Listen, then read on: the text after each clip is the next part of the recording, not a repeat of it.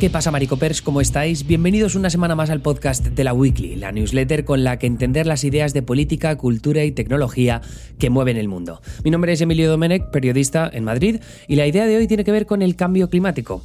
Vale, porque vamos a hablar de hoy, no te asustes antes de irte, que ya sé la gente escucha cambio climático y si quiere ir corriendo a casa, pero el tema de hoy tiene que ver porque la lucha contra la emergencia climática pasa pues, necesariamente por un cambio global de comportamiento, hacer las cosas de modo diferente para obtener unos resultados distintos. El tema es que para esta transformación existen dos caminos complementarios. Hay eh, cambios de arriba a abajo, por ejemplo, pues legislación, inversión, regulación que se puede poner. Y luego está eh, los cambios de abajo a arriba, creencias y comportamientos individuales, ¿no? Que cómo, cómo me desplazo. El caso es que un estudio recién publicado por la revista Science arroja dudas sobre la efectividad de la segunda estrategia. No es fácil que cambiemos nuestros hábitos y creencias de forma voluntaria. Y sé que esto puede mm, no sorprender a mucha gente, pero en realidad mm, lleva siendo como una de las ramas más importantes de la lucha contra el cambio climático desde hace años, ¿no? De a través de la educación y de la formación o del convencimiento intentar que la gente cambie su forma de actuar, de vivir la vida, para ayudar a empujar a la transición ecológica. Entonces, el asunto es que cambiar las creencias y comportamientos de la población respecto al cambio climático se considera importante por dos razones principales. En primer lugar, obvio, reducir el impacto directo que provocan nuestros hábitos en el medio ambiente, comer menos carne, coger menos aviones, ir en bici al trabajo. Y luego, en segundo lugar, lo que implica empujar de abajo a arriba a nuestros representantes políticos, presión para proponer cambios estructurales y luego que se implementen.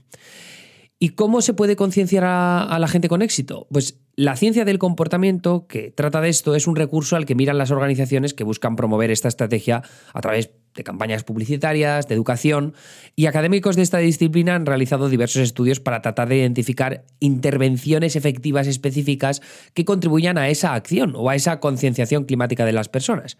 Ejemplos de esas intervenciones, por ejemplo, pues relacionar el cambio climático con catástrofes cercanas, escribir cartas a generaciones futuras diciéndole, lo siento por haber hecho esto, informar de evidencias climáticas recalcando el consenso científico, ¿no? que es algo que hacemos mucho aquí desde hace tiempo, yo también en, en mi canal de Twitch, ¿no? Pero si el consenso científico dice esto, ¿por qué dejas no dejas de dar la vara? El, estudio este que ha publicado Science buscaba poner a prueba a gran escala estas técnicas de intervención, con un trabajo que recopila datos de casi 60.000 participantes de 63 países distintos. A cada participante se le sometía a una intervención de un total de 11 opciones que habían tenido más o menos éxito en otros estudios de alcance más limitado. Posteriormente se evaluaba si uno de los cuatro comportamientos mitigadores del cambio climático identificados había cambiado. ¿Cuáles eran esos cuatro comportamientos? Pues creencia en el cambio climático, apoyo a las políticas climáticas, activismo contra el cambio climático en redes sociales y luego también disposición a pasar a la acción individual. Es decir, a decidir, pues dejo de comer carne y me hago vegano, por ejemplo. ¿Cuáles son los resultados? Que aquí viene el, meollo de la historia. Pues los datos obtenidos muestran que muchas de estas intervenciones prácticamente no modifican el comportamiento de las personas. Con las técnicas de mayor éxito, los pequeños cambios se lograron principalmente en personas ya concienciadas o que al menos no eran escépticas con el cambio climático. Una de las conclusiones más valiosas del estudio es lo específicas que deben ser las campañas para no producir efectos que se contrarresten y esto se explica mejor con un ejemplo. Una de las intervenciones, por ejemplo, consistió en exponer a los participantes a información pesimista o catastrofista del cambio climático que generase en ellos emociones negativas. ¿Cuáles eran los efectos positivos? Pues que los participantes compartieron más información climática en redes sociales. ¿Y cuáles eran los efectos negativos? Pues que la acción individual bajó y los escépticos del cambio climático apoyaron menos las políticas para mitigarlo. El absoluto consenso científico sobre que el cambio climático es provocado por el ser humano apunta directamente a nuestro comportamiento, evidentemente, como el eje sobre el que actuar para un futuro sostenible. Se estima que los hogares son responsables del 72% de las emisiones de gases de efecto de invernadero, lo que apunta directamente a nuestras opciones de consumo. ¿Qué comemos? ¿Cómo viajamos? ¿Qué fuentes de energía usamos? En muchos casos, quiero decir, esto no es una decisión que puedas cambiar de forma directa, ¿no? Si tú comes carne y estás acostumbrado a comer ternera y tienes que gastarte un dinero determinado porque no tienes más en el bolsillo, pues puede que tengas que recurrir a una carne que gasta mucha más agua porque se hace en unas granjas a gran escala que consumen una barbaridad, ¿no? Por tanto, eso tiene efectos sobre la disponibilidad del agua y luego también termina afectando en general a la sostenibilidad. Pero aún así, somos nosotros los que conseguimos que se emitan esos 70, ese 72%, por las decisiones que tomamos de una u otra manera.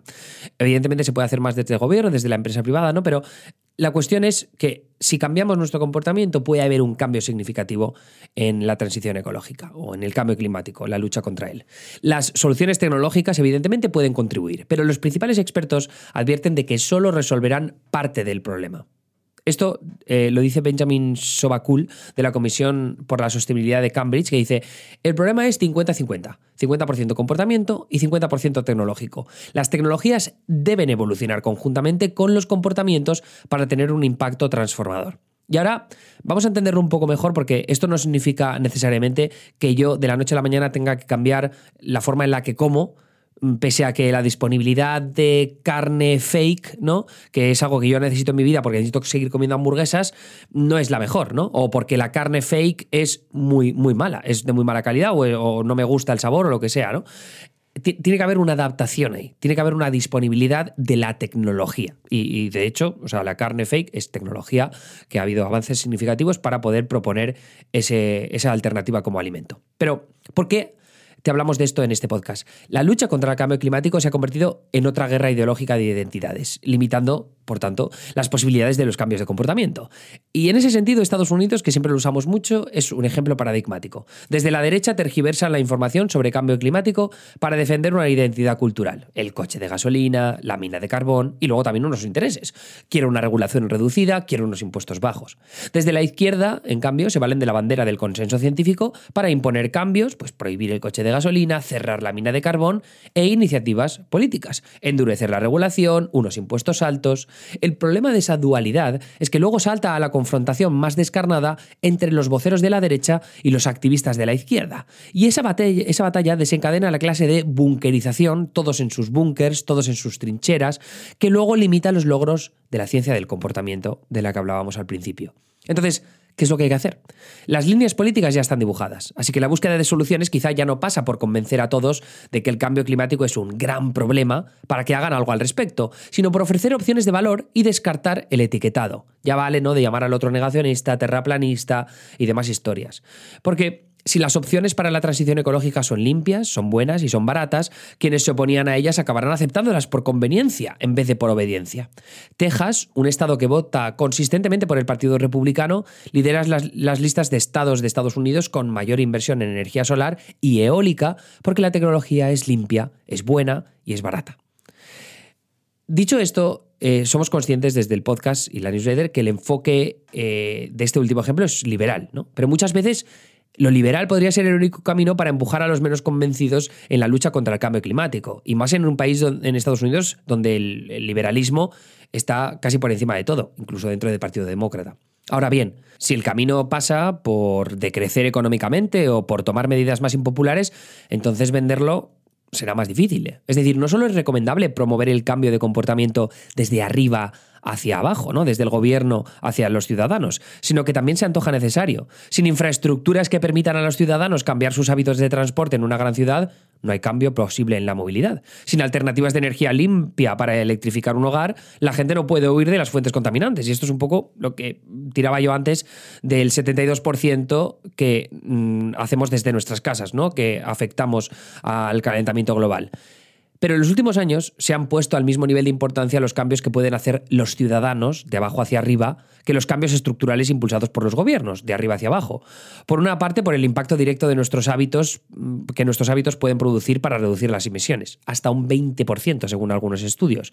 Por otra parte, por la necesidad de que haya una población concienciada que apoye o acepte regulaciones desde arriba que cambian nuestro modo de vida. Sin ir más lejos, un estudio de la Universidad de Pensilvania sugiere que minorías sociales movilizadas de en torno al 20-25% son capaces de producir cambios sociales. Es decir, de repente, pues una ciudad, un 25% eh, de un grupo social decide tirar para adelante manifestaciones, presión política, pues ellos son los que son capaces de realizar, de llevar a cabo cambios sociales. Sin embargo, el estudio de la revista Science invita a repensar los esfuerzos que se dedican a tratar de concienciar para cambiar nuestras creencias y nuestros comportamientos voluntarios. Primero, porque para que sean efectivas, las campañas de sensibilización, de sensibilización perdón, deben estar muy bien dirigidas a objetivos muy concretos, y aún así sus efectos parecen limitados.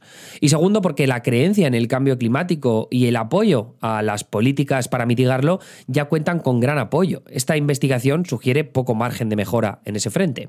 El estudio puede la corriente académica y sumar argumentos para los que señalan a la concienciación como una estrategia complementaria, no unitaria, y no como la razón de ser del activismo climático o de las estrategias de gobiernos implicados en la lucha contra el cambio climático. Por nuestra parte, y por llegar a una conclusión, en la Weekly queremos afrontar dos retos para el futuro. Primero, abandonar el etiquetado ideológico y evitar entrar en la eterna lucha contra la desinformación climática auspiciada desde parte de la derecha. Y en segundo lugar, centrarnos en las consecuencias reales del cambio climático, como lo está viviendo la gente de a pie, así como en las tecnologías y en los avances científicos que ayudarán a sumar a más personas a la transición ecológica. El futuro es y debe ser optimista. Y eso pasa por aprender a querer a los negacionistas y sumarlos al equipo del cambio con ese mismo optimismo. Así que eso es todo por nuestra parte. Gracias por estar ahí una semana más. Ya sabéis que podéis recibir más newsletters extra con una suscripción premium de la Weekly entráis en laweekly.com y podéis hacerlo. Y luego quiero pediros otro favor, si podéis ponernos votación de 5 estrellas en Spotify, si nos escucháis desde ahí, o en iTunes, si nos escucháis a través de Apple Podcast. Nos puede venir muy bien para seguir mejorando este medio de comunicación. Os mando un abrazo muy fuerte y nos escuchamos la semana que viene. Hasta luego.